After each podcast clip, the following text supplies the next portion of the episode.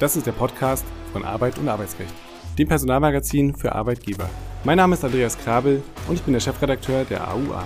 In der Reihe Kurz gefragt sprechen wir regelmäßig mit Dr. Jan Tibor Lellay. Er ist Fachanwalt für Arbeitsrecht und Partner bei Buse in Frankfurt. Wie rüstest du deine Personalabteilung für die Zukunft? Wie erreichst du die Generation Z? Kann dir ChatGPT tatsächlich dabei helfen? Antworten auf diese und weitere Fragen findest du auf dem Talent Pro Expo Festival. Sei dabei am 28. und 29. Juni in München. Freu dich auf Insights von Branchenexperten und ein hochkarätiges Line-up. Du bist Personalleiter, Talentmanager oder Employee Branding Verantwortlicher? Dann lass dir das Event nicht entgehen und Sichere dir gleich ein Ticket zum Sonderpreis unter www.talentpro.de.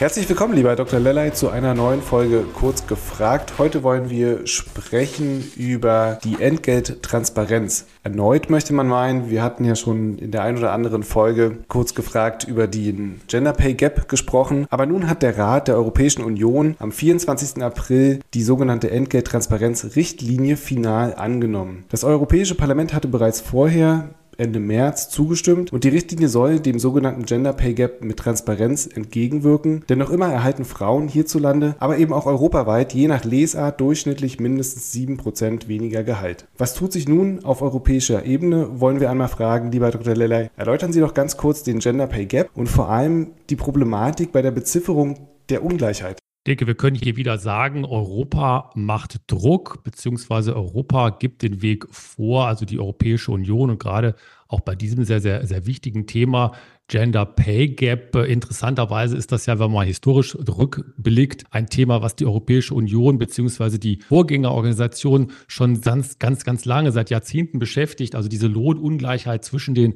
Geschlechtern. Und nach wie vor existiert ja der äh, Gender Pay Gap oder die Entgeltzahlungslücke, wie man ja manchmal auch im Deutschen das sagt. Also Frauen verdienen im Durchschnitt weniger als Männer in der Europäischen Union. Und äh, das kann man dann in verschiedenen Dingen, in verschiedenen Ausprägungen natürlich sehen. Also wenn man zum Beispiel jetzt mal nach Deutschland, Österreich guckt, da ist der sogenannte unbereinigte Gender Pay Gap in den Jahren äh, 2014 und 2015 im Jahr äh, ungefähr im Durchschnitt 22 Prozent gewesen. Der ging dann auch mal ein bisschen zurück auf 19 äh, Prozent.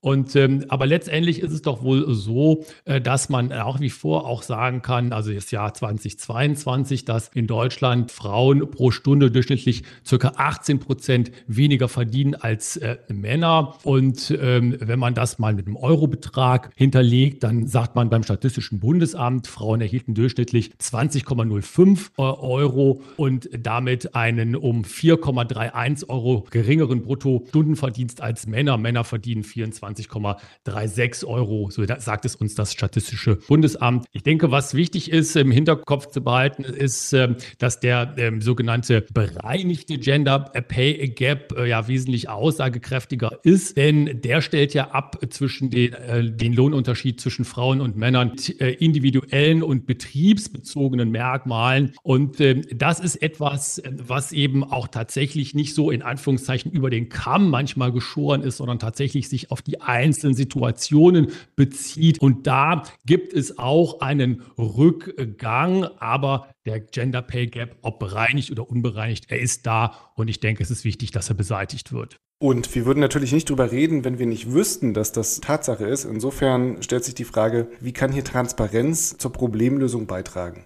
Ich denke, Transparenz ist ja immer gut und auch in vielen Lebensbereichen wichtig und richtig. Nicht in allen, aber doch in ganz, ganz vielen, fast allen, auch im Arbeitsleben. Und interessanterweise ist es so, obwohl das Thema nun schon ja Jahre, Jahrzehnte in der Diskussion ist, ist es aber wohl auch so, dass vielen Frauen, in vielen Fällen Frauen gar nicht bewusst ist, dass es einen Gender Pay Gap in dem Unternehmen gibt, wo sie arbeiten oder wie groß der ist, wenn es ihn gibt. Und da sagt man aus meiner Sicht auch absolut nachvollziehbar, wenn hier hier größere Transparenz geschaffen wird, dann schärft man das Problem Bewusstsein. Also die Grauzone oder manchmal kann man ja auch fast sagen, die Dunkelziffer, die wird zurückgedrängt, im besten Fall sogar beseitigt durch Transparenz.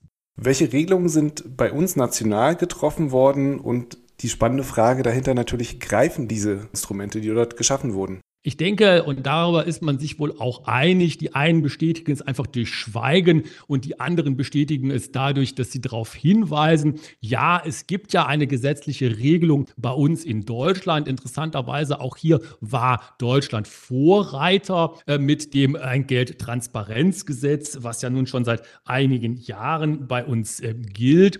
Aber da wie ich gerade ja auch äh, schon versuchte anzudeuten, ist wohl die allgemeine Meinung entweder durch Schweigen oder durch wirkliches darauf hinweisen so, dass die Regelung in dem Sinne nicht greift, dass sie wirklich zur Beseitigung oder äh, sichtbaren Zurück, des sichtbaren Zurückdrängen des Gender Pay Gaps beigetragen hätte. Ja, das Entgelttransparenzgesetz hat da verschiedene Regelungen vorgesehen und wie der Name sagt, äh, trifft es ja auch, äh, zielt es in die gleiche Richtung, also die Transparenz, die Vergütungsstruktur transparent zu machen. Aber ich denke, man kann sagen, die, den Gender Pay Gap hat das Gesetz bei uns in Deutschland hier nicht geschlossen.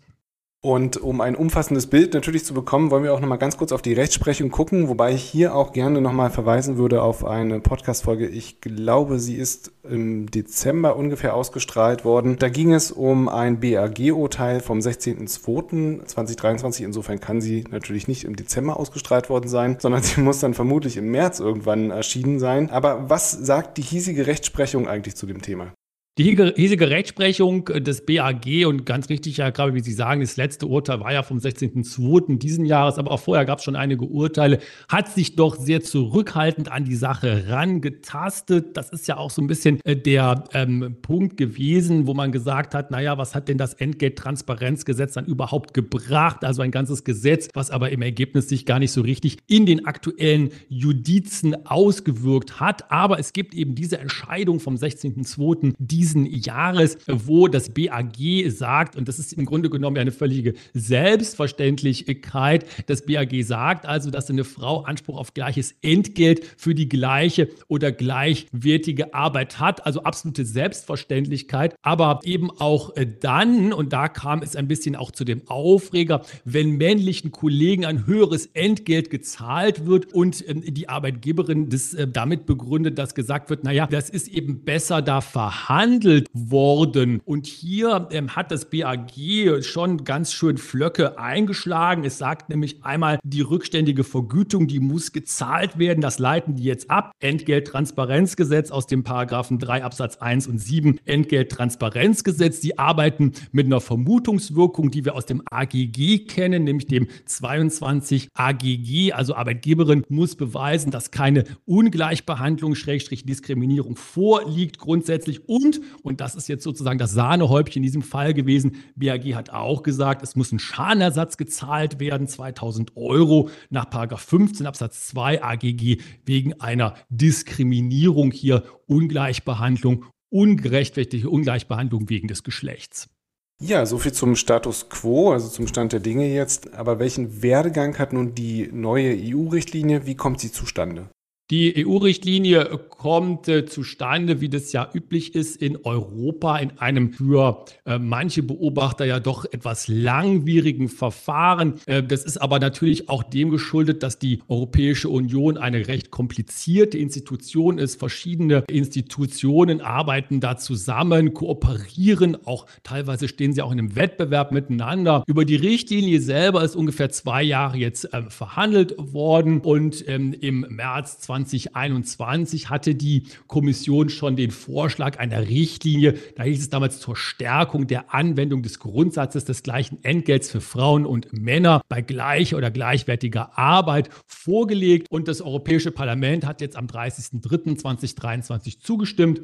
Und dann wird man jetzt dem weiteren Prozess wohl so entgegensehen, dass bis Juni 2026 äh, die EU-Staaten die Richtlinie in die äh, nationalen Rechtsordnungen überführen führen müssen. Und äh, da wird man dann eben schauen, was muss in Deutschland getan werden. Ja, und was sieht die Richtlinie eigentlich vor? Inwiefern unterscheidet sie sich von den Regelungen, die wir in Deutschland haben, was wir ja gerade skizziert haben? Ich denke, hier kann man äh, sich äh, darauf beziehen und kann sagen, naja, ein bisschen Vorarbeit hat Deutschland geleistet. Stichwort das Entgelttransparenzgesetz gilt ja nun schon seit einigen äh, Jahren. Allerdings wartet die Europäische Union hier, und das ist ja auch richtig und wichtig, mit einigen neuen Features auf. Also ich greife einfach mal so ein paar Elemente raus. Also zum Beispiel sollen Arbeitgeber in der Stellenausschreibung und im Vorstellungsgespräch Informationen über das Einstiegsentgelt Einstiegsentgelt oder die Spanne des Einstiegsentgelts bereitstellen müssen. Dazu gibt es einen Auskunftsanspruch, der dann für die Arbeitnehmer, Schrägstrich Bewerber in Frage äh, kommt. Äh, und dann gibt es auch, und das ist ja dem deutschen Recht auch überhaupt nicht äh, fremd, eine Beweislastumkehr dahingehend, dass Arbeitgeberin beweisen muss, dass keine Diskriminierung in Bezug auf das Entgelt vorliegt. Und ähm, dann, ähm, das ist ja etwas, was man in der Europäischen Union jetzt immer häufiger sieht, sollen auch für für Verstöße äh, die entsprechenden Sanktionen natürlich äh, vorgesehen äh, werden. Und hier, denke ich, gibt es eben einen ganzen Strauß von Dingen, die da eine Rolle spielen werden, auch eben in Abgrenzung zum bestehenden, bei uns bestehenden Entgelttransparenzgesetz. Also da wird man sicherlich in Deutschland auch noch ein bisschen mehr in Anführungszeichen die Hausaufgaben machen müssen. Ja, da war ja schon einiges dabei. Dann ähm, schließt sich natürlich die Frage an, welche Kritik muss sich die Richtlinie gefallen lassen und aus welcher Richtung kommt sie besonders laut?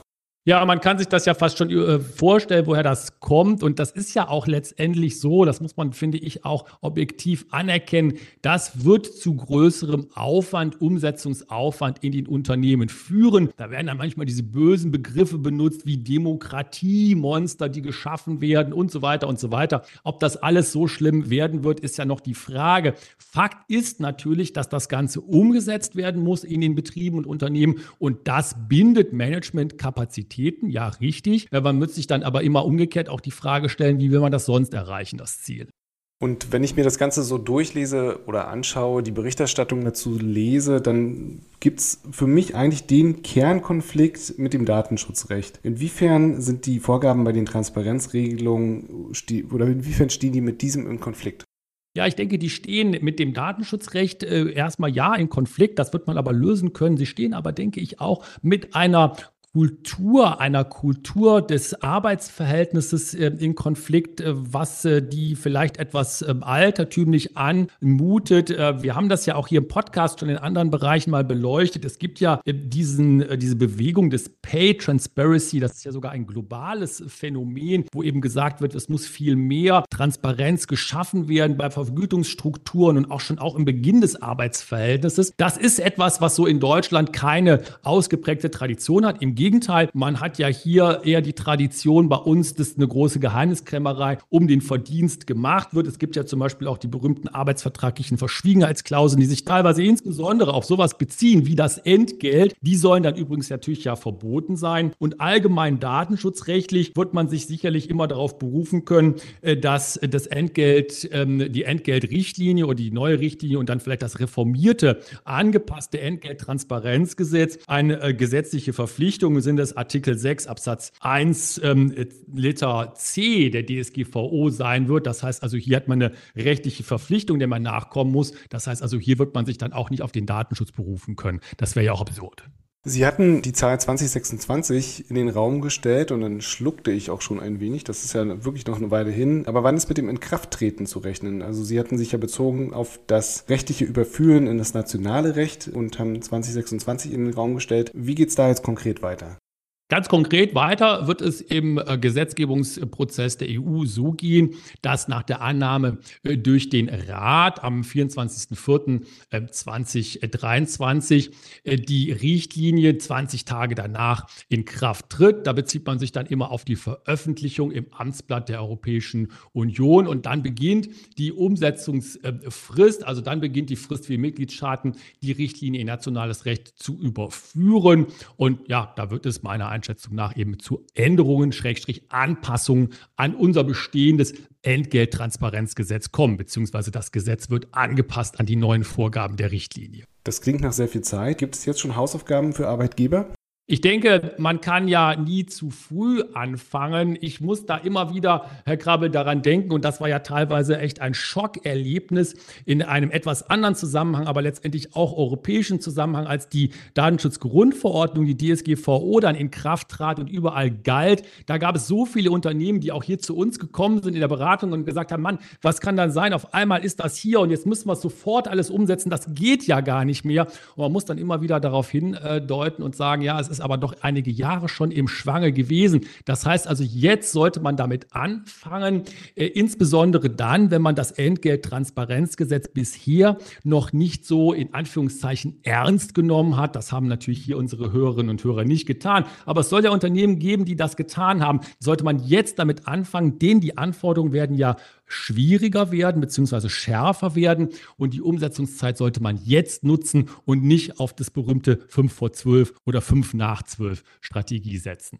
Sehr schön, also gibt es jetzt noch genug Zeit. Ähm, die letzte Frage bezieht sich so ein bisschen wieder, würde ich sagen, auf die Personalpraxis. Gibt es denn auf dem heutigen Arbeitnehmermarkt, so kann man ihn ja bezeichnen, also in Zeiten des Fachkräftemangels, überhaupt die Möglichkeit, sich diesem Thema zu verschließen? Oder anders gefragt, sollten Arbeitgeber vielleicht sogar viel weitergehen in Sachen Transparenz, um einen Vorteil beim War for Talents zu erlangen? Die Frage, Herr Krabe, gefällt mir richtig gut. Ich finde die nämlich ist absolut richtig, was Sie damit sagen. Manchmal ist es mir sogar, äh, kommt es mir so vor, dass ich mich frage, wie kann das überhaupt noch umgekehrt sein? Denn ganz richtig, was Sie sagen, diese Transparenz, Stichwort Pay Transparency, da gibt es ja auch Videos online dazu, also Dutzende von Videos, wo das in einer ganz locker flockigen Weise rübergebracht wird, wo die Leute danach gefragt werden, auf der Straße sogar.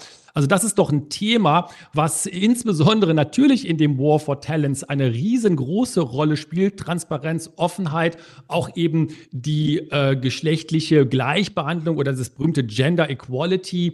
Das sind auch Dinge, mit denen eine Arbeitgeberin punkten kann auf dem Bewerber, auf dem Arbeitsmarkt. Mit solchen Sachen, solchen Funden sollte man meiner Meinung nach äh, wuchern. Es wird immer wieder äh, natürlich äh, als äh, Schattenseite oder mögliche Schattenseite äh, ins Feld geführt. Da gäbe es dann eventuell ähm, Betriebsschwierigkeiten oder Unfrieden im Betrieb, Eifersüchteleien und so weiter und so weiter. Aber auch das ist ja eine Frage der Unternehmenskultur. Also wie wird das angenommen und wie wird das auch konsequent umgesetzt und auch vorgelebt? Und dann ist es meiner Meinung nach ein absoluter Vorteil und ein Fund, mit dem man als Arbeitgeberin wuchern kann in diesem ganz, ganz engen Arbeitsmarkt.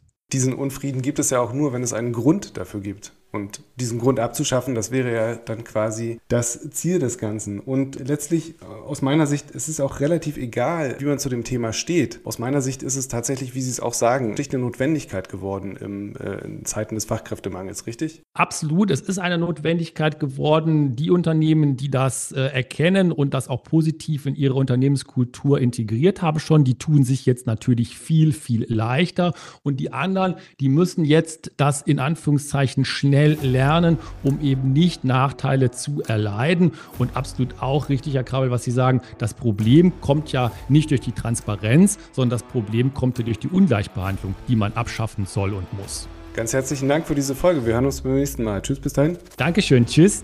Sie wollen Ihrem Werbespot eine Stimme geben? Melden Sie sich unter aua.anzeigen.husmedien.de und vereinbaren Sie einen Termin. Weitere Informationen finden Sie in den Show Notes.